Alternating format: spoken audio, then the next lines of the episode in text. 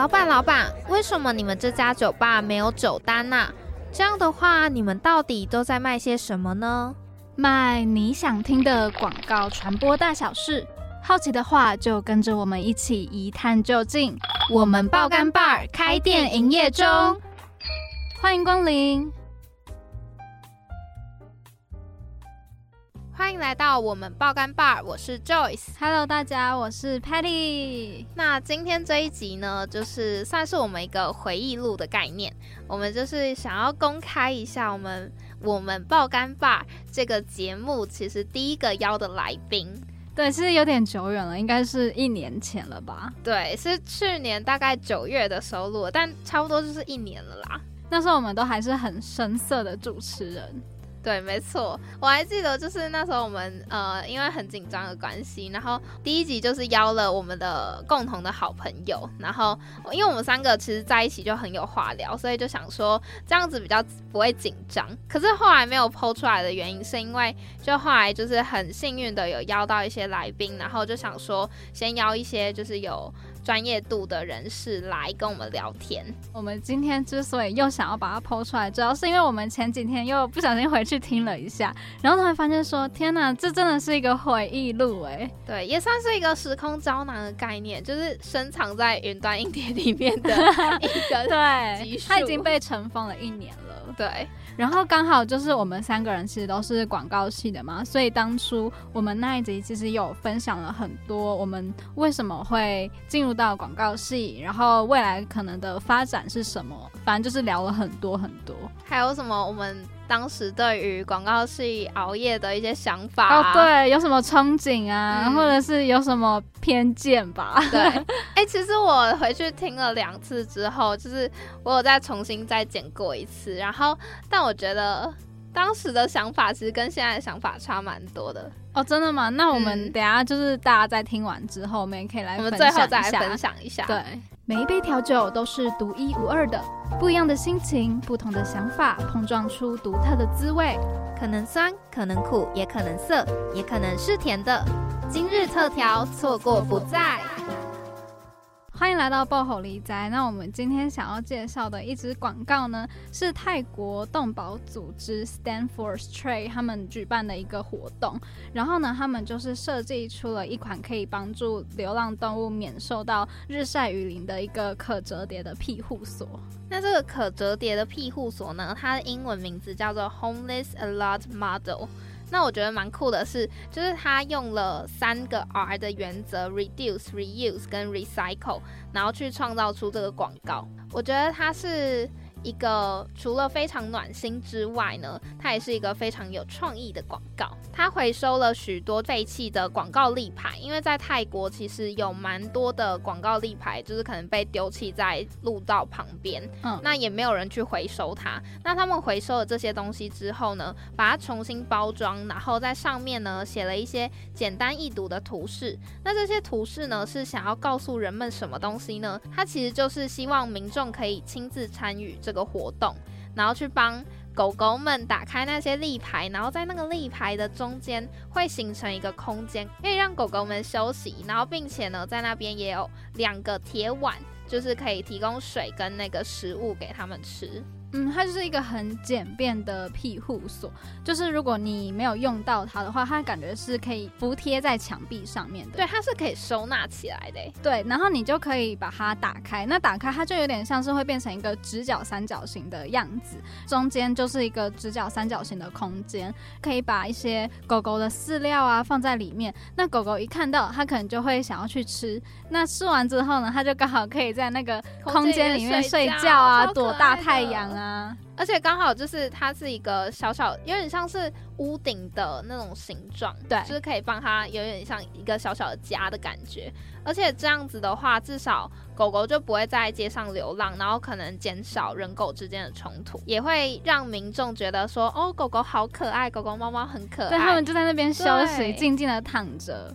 就觉得不是那么的害怕了，不会那么恐惧那些流浪狗。对它可能也不会因为肚子饿啊，然后一直去找旁边的人，然后围绕在他们的旁边。所以我觉得这个广告真的是除了有创意之外，又很实用，然后并且解决了泰国有很多浪浪的问题。嗯，而且这个广告就是真的会让大家想要去参与，就帮这些狗狗打开一个他们可以休息的地方。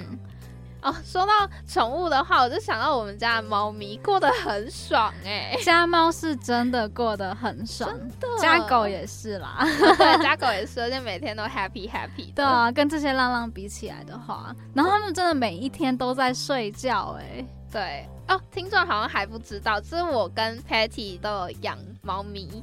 对，我们都是猫猫主义者。我们不是狗派的，我们是猫派的。但狗狗我还是很喜欢啦。我觉得狗也蛮可爱的啦，只是我会比较想要养猫。哎，既然提到浪浪的话，虽然刚刚提到说我其实也喜欢狗狗，但其实我是怕狗的人。哦，我知道，就有的时候我们走在路上的时候，如果有狗狗经过的话，你都会。躲在你后面，对，没错。可是自从我去了五谷收容所那边，就是遛浪浪之后，我就不太会怕狗了。哦，嗯，大家如果有机会的话，就是对于浪浪狗狗有想要养，可是你们家可能不能养的话，也可以去收容所。然后去服务一些浪浪，因为像我自己家里就是不能养狗，但我我怕狗啦。对，马明就是你自己的问题，你还在那边，可是我不能养狗啊，啊，大家都不喜欢，就觉得它太麻烦了。嗯，可是它们真的很可爱，嗯，但是大家也不要因为可爱就去买狗或是领养，就还是要有一定的经济能力。对对对，要有负责任的态度。好，那我们今天的广告案例就到这边，接下来就进我们的时空胶囊喽。你想选真心话还是大冒险？我想听冒险里的真心话。真心话大冒险，你敢听冒险里的真心话吗？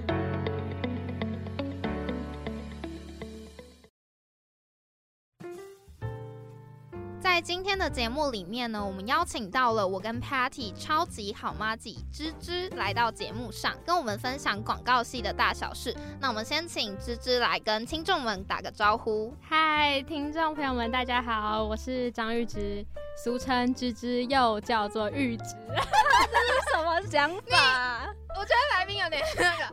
你要你确定这个要那个吗？没有，那有没有解题？现在很矜持哎哦，对不起。嗯，芝芝就是跟我们同系，就是也是辅大广告系，然后三年级的同学。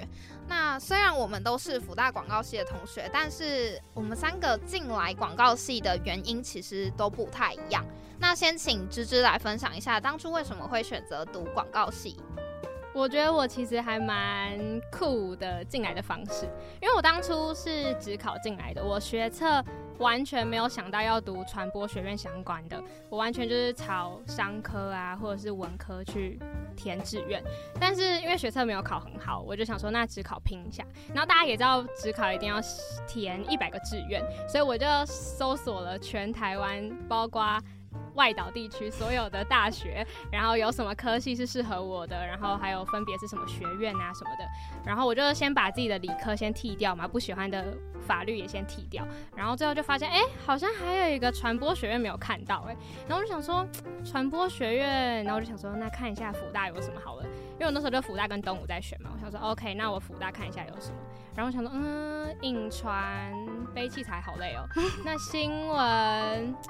我好像口齿也没有很清晰，那就不要。他说，嗯，广告好像还蛮有趣的，很适合我这种很怪的人，就是很跳腾啊，天马行空。对你确实很怪。对，然后他说，哎，好像还蛮有趣的。然后我就问我同学说，哎，我适不适合这一方面？因为他那时候学测的时候有面试，嗯，传播学院，然后他就说好像也蛮。适合的，因为好像有走商，有一点碰到商，有一点碰到呃创意，有点碰到绘画这方面。然后我想说，好吧，那我就填填看。但大家知道吗？很有趣。我那时候填的时候是想说，我就试着填填看，我没有想说我会上，所以我就把所有的商科先填，然后中间夹着福大的广告，然后再填所有的商，所以等于还是被夹在中间的。我就想说，那一定不会上，一定会先上商科。结果。命中注定哦，对，命中注定不是好景不长，我就来好景不长，对，我就来到福大广告系。哇，那真的是一段奇幻旅程哎！就是我自己呃会读广告系，是因为我本来在高中的时候就对传播有一个憧憬，因为高中是读呃就是一般高中，所以其实没有接触到太多有关传播的，因为就感觉传播就是在玩。那其实自己也很向往，可是高中就是在念书嘛。然后后来我是用繁星上的，所以等于说就是会比其他个人申请的那些人还要更早要选大学。嗯，那其实我那时候就是我那时候本来是想要去正大，可是后来因为前面繁星有人填了嘛，那我真的是在很短的时间内，大概在两天内决定要来复大广告。就是一个很很非常仓促的一个决定，可是我觉得是一个蛮值得就是尝试做的一个冒险的决定，就是到现在我都没有什么后悔。是自己喜欢的就对了，没错，就是真的是赌一把的感觉。因为高中很多人读一般高中，应该除了加入社团啊、大传社那些，应该很少碰到传播的东西。真的，就是没什么课本会教到跟传播有关的事。对，没错。当初很幸运的，就是来到了福大广告，然后也很喜欢现在读的科系。那 Patty，你是那时候怎么就是选择福大广告的呢？其实我我跟你有点像，我也是繁星就进来的，然后其实还蛮好笑的，就是我一开始的时候我就有想说我要读传播，而且我第一志愿当然也是正大的，谁传向往？对啊，文组嘛，谁不想读正大？啊，我国文就考太烂，国文考太烂，刚好在准备学测的时候，我妈他们就说，哎。辅大的传播好像不错哎，那你要不要去填填看？然后我从那时候开始就想说，哦，好啊，那就试试看。但你们两个好像跟我的管道都不同，都是用繁星嘛？因为繁星跟职考学测又差很多，你们是比大家先决定，然后比大家先入入学，已经算可以入学。那你们，那你们现在想起来，你们会觉得会后悔吗？因为以以一个如果繁星的话，通常我们老师以前都会说，繁星的话就是你一定要超爱它嘛，因为你不可能。反悔，对，上了就是上了。对，那比起学测跟职考，那代表你们一定是下足了所有的功夫，或者是已经决定好，我就是要往这了，不可能。还是可以吧，繁星还是可以放弃的。哎，是吗？我记得可以。填了就不行放，就是你若上了就不能。好像就不能申请。对对对对，那个叫什么面学测，你就直接到职考。哦，因为那时候我连各生的正大都上不了，就是我各生的那个学测门槛没有过，就是成绩没有。其实我有点想这样。所以就想说，那就所以就想说，对，那时候我就是困在一个就是到底要选校呢，还是选系的一个呃艰难的选择里面。嗯嗯。但是我觉得，嗯，最后我还是希望，就是我还是读我自己喜欢的。我觉得能创造出什么是你自己的事情，你不是读了嗯比较前面的大学之后，你就可以就是拥有很成功的人生。我觉得你要什么人生是你自己去争取的。所以我后来还是选戏为主。那我很好奇，就是 Patty 呢？我除了传播之外，我还有想过就是要读商也有，然后还有外文。其实我本来还蛮想读外文的啊，我就是数学很烂啊，真的太烂了。我就觉得读商我没办法 handle 数学，对，而且我没有办法赢过别人，知道吗？我一定是那种最底层的那种，就是没有办法出人头地。我就觉得啊，算了算了，不要为难自己好了。那你们对于就是现在问芝芝好了，那你读了广告系之后，就是这跟你的想象有很大的差异吗？还是你原本的想象是怎么样的？你说对广告系吗？对对，我原本想说进广告系是要很会画画，应该大家都有这样想过吧？可是你自己，我记得你自己不太会画画。对啊，所以我当初进来的时候，我其实还蛮害怕的。我还记得我宿营嘛，我就问学长姐说。是不是进来都要很会画画？但他们那时候就回答我说没有，没有，真的没有，大部分人都没有很会画画。然后我就想说，嗯，好像还不错哎，就觉得说好像好像没有画画的话，我就没有到那么不吃香。那其他部分呢？就是在参加宿营之前，你有没有对广告系的其他？你有看过那个课表吗？因为其实有些人不是在选大学之前会先去看那个科系的课表吗？嗯，那你在那时候有没有就是对？辅大广告有没有什么一些想象？然后，嗯，好像进来之后有点不太一样，或是哎，真的跟我想的蛮蛮相同的。我原本想说辅大广告，我原本就想说广告系是一个很实务的系，但是因为我看课表，它就有写说什么行销啊、公关啊、经济学、心理学这种，就是感觉好像也蛮偏理论型的。因为我那时候有看文化广告跟福大广告的差别，然后就有发现文化广告比较偏实物类，就是真的是都做的那一种画画型啊，然后实物型，然后但是福大广告比较偏理论，嗯，占多一点的感觉。然后我当初进来的时候没有想那么多，觉得呃要读那么多书，但。就是经过了大一、大二，就觉得好像理论有点太多。原来，就是我没想说，哎，好像跟高中可能差很多，就是可能不用读那么多。但是事实不是这样，就是要读很多的理论、名词解释啊。对我们大一的，嗯，可以跟大家分享一下，就是我们福大广告大一的。课其实是比较偏理论，其实学长姐就是一直流传下来的福大广告有有几个分水岭可以分享给听众朋友们，就是我们大一是偏理论，然后大二是偏实务，那大三是比赛，然后大四就是实习跟 B 展，对，所以我们是一个很有循序渐进，对对对，循序渐进的概念，所以其实一开始。我觉得我们都有一些共感，就是一进来读大一的时候，就是觉得哦，好像在高中上课一样，就一直在教理论，好像都碰不到我们一直想要碰的事。对，就觉得自己是不是没学到什么的感觉。对，然后因为都是一些背的东西，嗯，所以就会觉得啊，好像有点无聊。所以那时候，其实老实说，那时候我有想过要转学，要转学。嗯，我想过要转学，因为我一开始本来是想要读正大嘛。嗯嗯。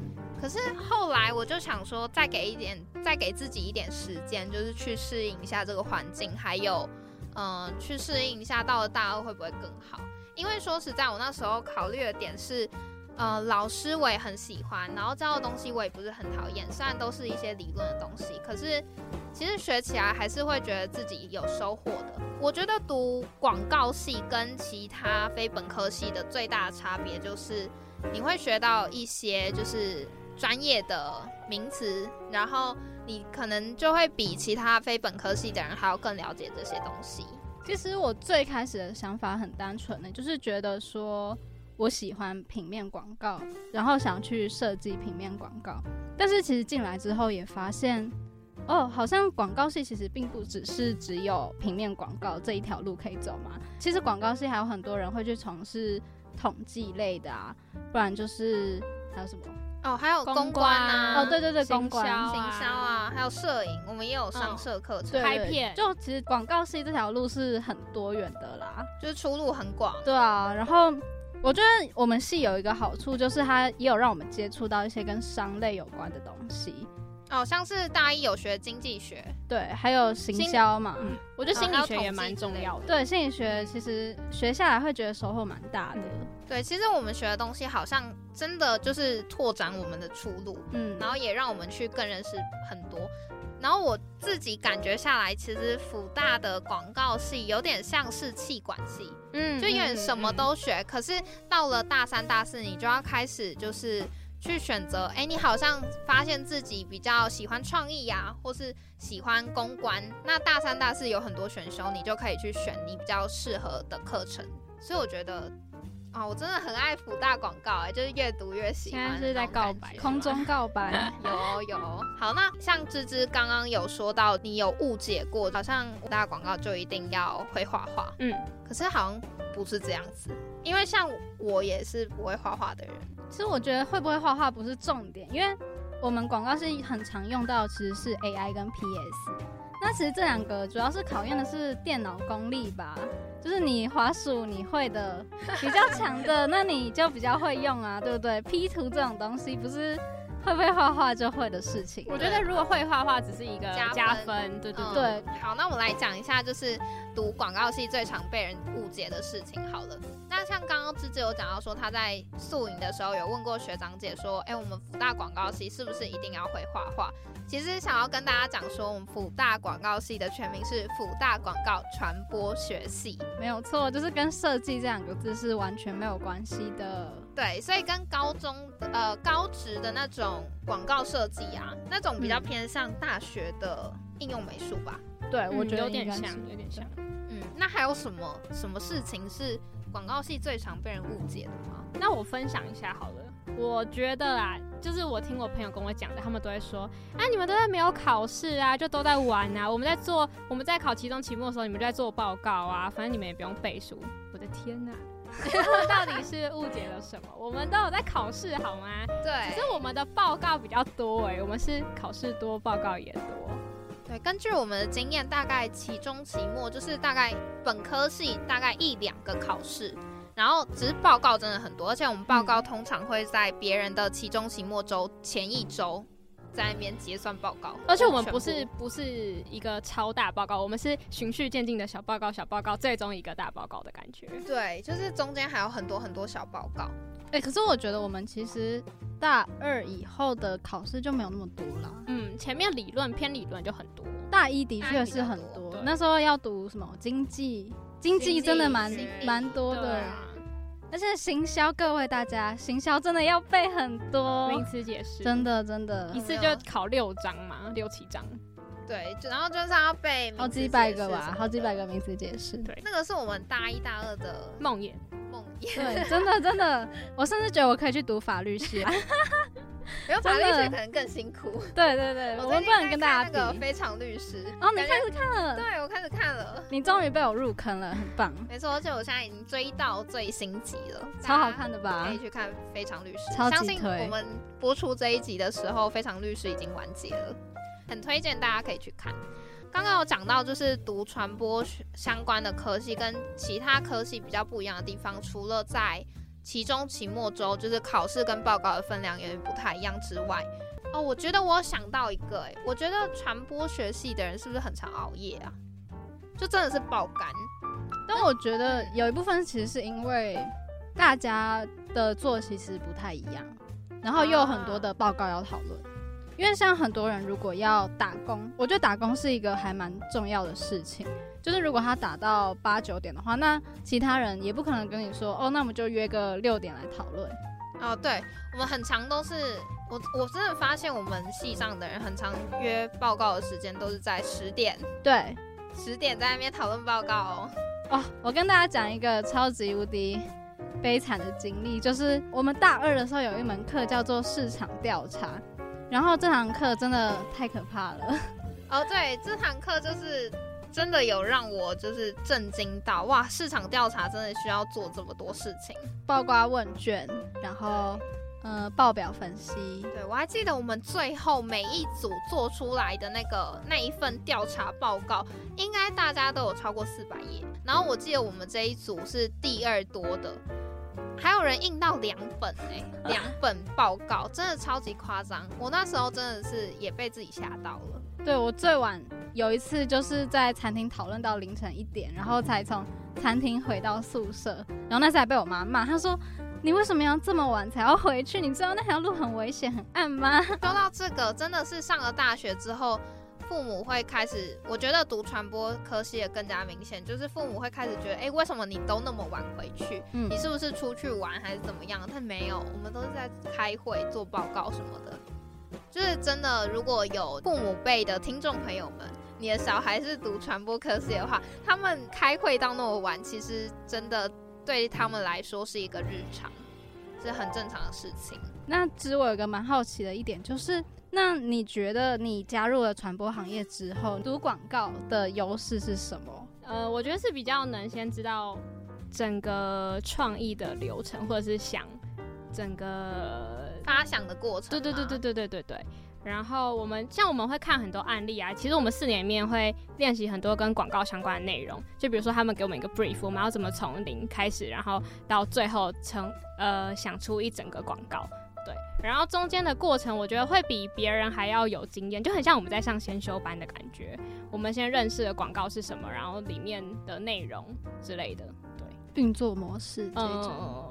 关于这一点，在嗯大概大一的时候吧，我有上网查过本科系跟非本科系的人到底有什么差别。因为我是觉得，就是我看到蛮多非本科系的进入广告还有传播相关的产业。